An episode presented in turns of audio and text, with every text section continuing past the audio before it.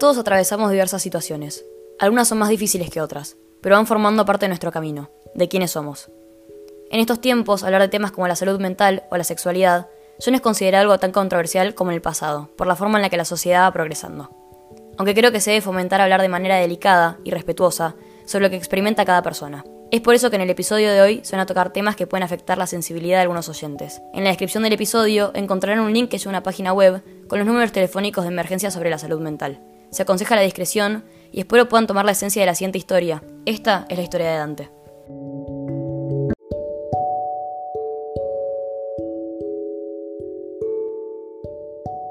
La historia que voy a contar es sumamente triste. Es una historia de amistad, de amor, de dependencia, de depresión, de muchas cosas.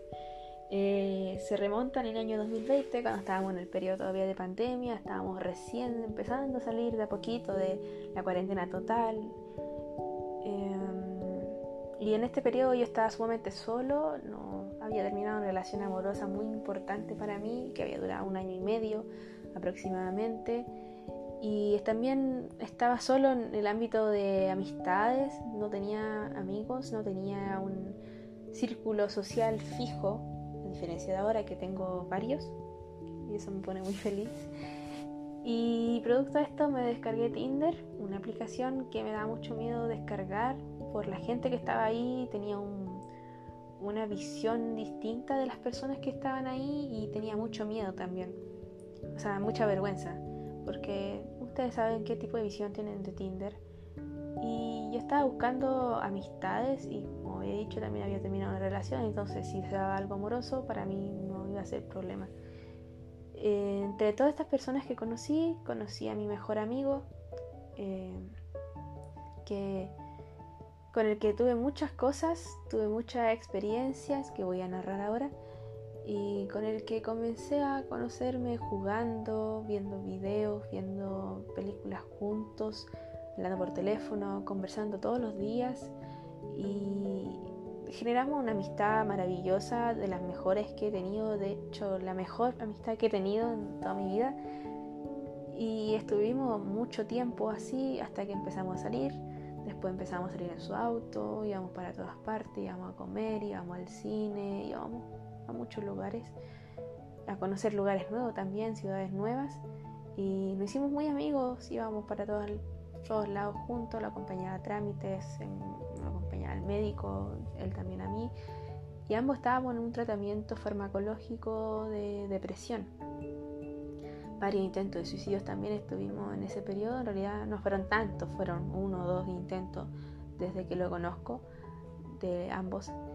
Em, entonces fue como un rescate, fue como una experiencia divina donde ambos nos necesitamos mutuamente para poder salir de ese agujero de la depresión y nos salvamos varias veces entre ambos. Entre todo este amor, toda esta amistad que ambos sentíamos, nos empezamos a confundir un poco acerca de que si era una relación de amistad o era una relación de amor romántico. Y hablábamos sobre eso a veces por mensajes Ambos confesábamos que nos gustaría intentarlo, pero no queríamos hablar en persona. Un día nos juntamos en una plaza a hablarlo y bueno, nos dimos un beso. Fue el beso más extraño que he dado en toda mi vida porque nunca había dado un beso a un amigo. Siempre era como personas que buscaban una relación amorosa en mí, yo también en ellas y se daba y nunca éramos amigos realmente.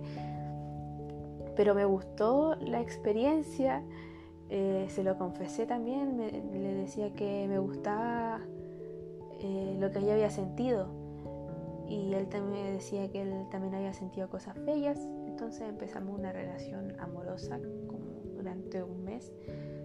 En este periodo me di cuenta de que mi sentimiento íntimo sexual, porque se sabe que en una relación amorosa de dos adultos, a no ser que sea una relación asexual, em, tiene que estar esta chispa erótica íntima y yo no la sentía con él. No sé por qué, sentía que me gustaba, sentía que lo quería abrazar, lo quería besar, en fin, muchas cosas. De hecho, yo pensé que había sido algo mío, pensé que empecé a ser grisexual porque el, el, amor, el sentimiento, lo sentía, sentía muchas cosas con él. Me gustaba realmente estar con él y me gustaba nuestra relación.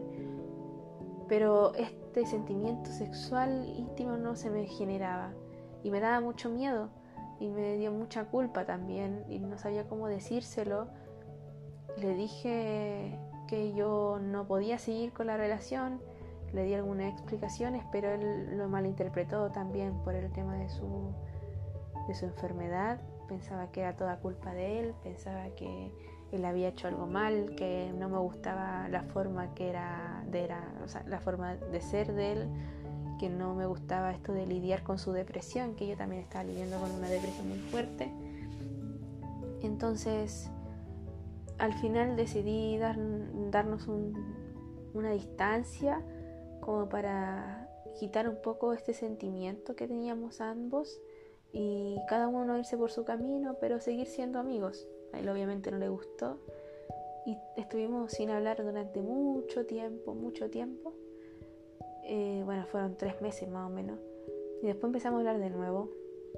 En este periodo yo no sentía nada por él en el ámbito amoroso. Obviamente lo quería, lo amaba, pero no de la manera romántica. Y conocí a otra persona, una persona con la que duré siete meses de pareja seria. Él también estuvo con otras personas, eh, aunque no lo hablábamos, porque yo decidí no hacerlo, porque él me insistía reiteradas veces volver a intentarlo porque él sentía que yo era su alma gemela y no sé, cosas así. Yo también sentía que era mi alma gemela, pero lastimosamente no de la manera en que él lo pensaba. Yo todavía pienso que es mi compañero de vida, la persona con la que quiero vivir para siempre, con la que quiero compartir todas las etapas que voy a vivir y todos los logros que vamos a vivir los dos. Y todavía siento eso, pero lo sentía del ámbito amoroso, obviamente.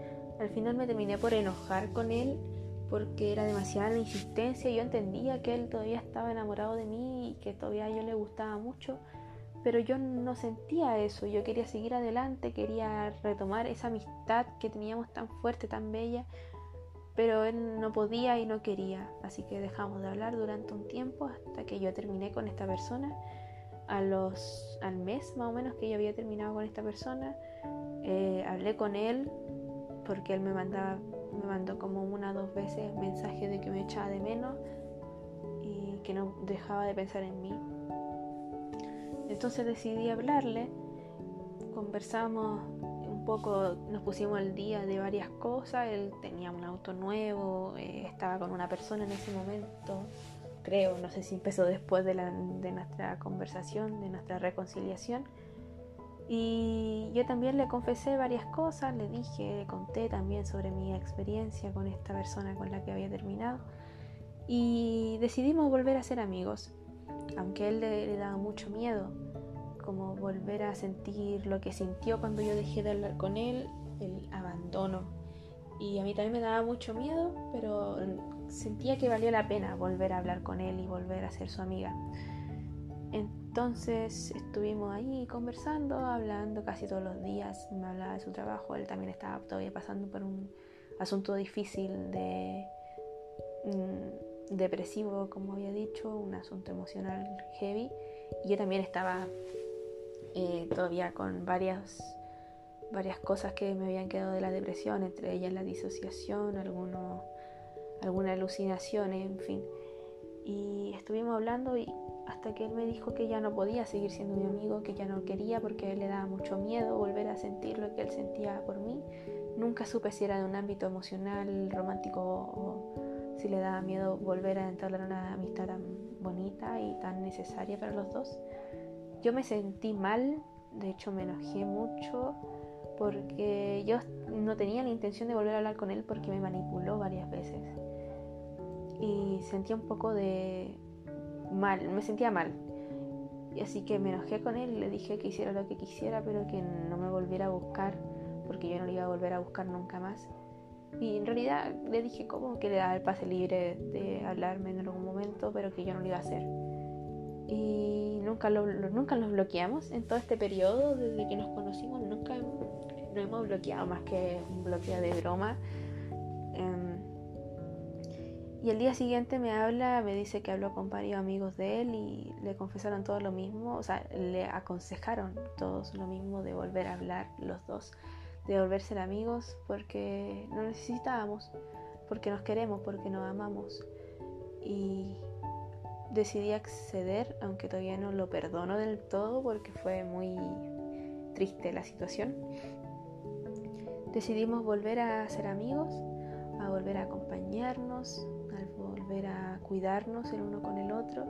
Hasta ahora hemos hablado todos los días, conversamos de varias cosas, de entre ellas hablamos la otra vez del amor. Fue una conversación muy bonita, teníamos puntos de vista distintos. Ambos creemos que somos seres sociales, seres que son eh, que necesitan del uno con el otro, que es algo mágico, es algo tan distinto, se siente de manera tan distinta con diferentes personas, se vive de manera diferente, una reacción del cuerpo, del corazón, de la mente impresionante y que es necesario y que todo se vive con amor. Todas las demostraciones de afecto, todas las demostraciones de preocupación son amor en su máxima expresión. Y yo siento que eh, con esta persona yo siento todo esto, que yo lo necesito, que él me necesita, que yo lo quiero, que él me quiere y es una relación maravillosa. Quizás más adelante cuando alcancemos un nivel de maduración más grande, mental y emocional, podamos volver a, a encontrarnos de manera amorosa, romántica, formar una familia, porque yo siento que podría alcanzar todo con él, que podría llegar a vivir todas las experiencias con él porque lo amo. Y creo que esa es la historia. No tengo nada más que agregar. Gracias por escuchar. Y gracias.